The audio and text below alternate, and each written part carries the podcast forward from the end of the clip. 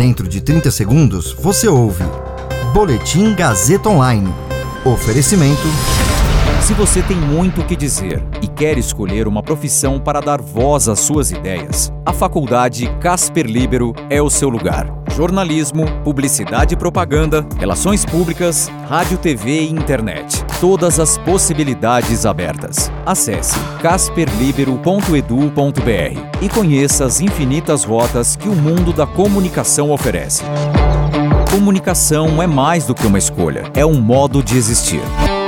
Agora você fica bem informado e atualizado. Está no ar o Boletim Gazeta Online. Dólar sobe e bolsa despenca após Paulo Guedes pedir licença para furar teto. Cirurgiões dos Estados Unidos testam com sucesso transplante de rim de porco em humano. Meu nome é Caio Melo e esse é o Boletim Gazeta Online.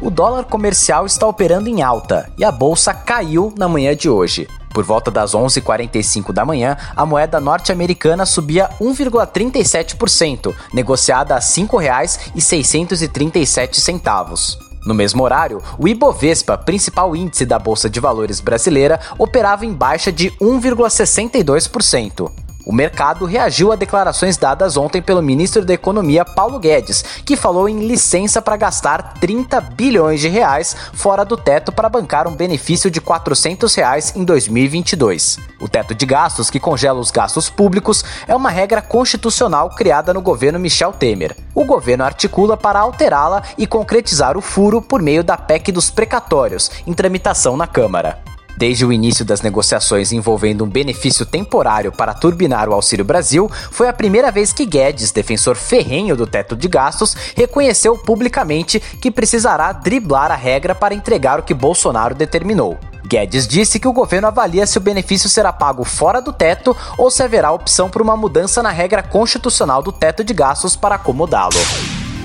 Pela primeira vez, um rim de porco foi transplantado para um ser humano com sucesso, sem provocar rejeição imediata pelo sistema imunológico do paciente. O procedimento foi feito no Langone Health, da Universidade de Nova York, nos Estados Unidos. Não está claro quando ocorreu a cirurgia.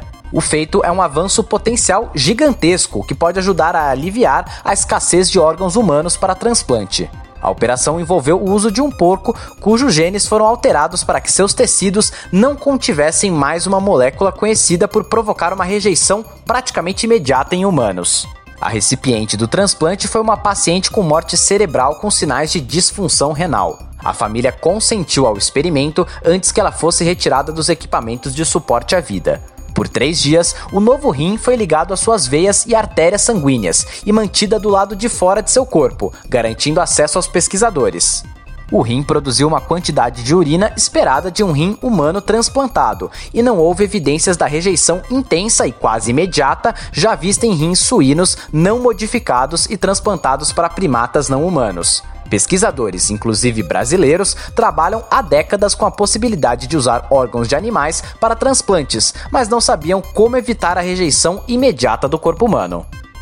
Esse boletim contou com suporte técnico de Agnoel Santiago, supervisão técnica de Roberto Vilela, coordenação Renato Tavares, direção da Faculdade Casper Liber e Gazeta Online, Wellington Andrade.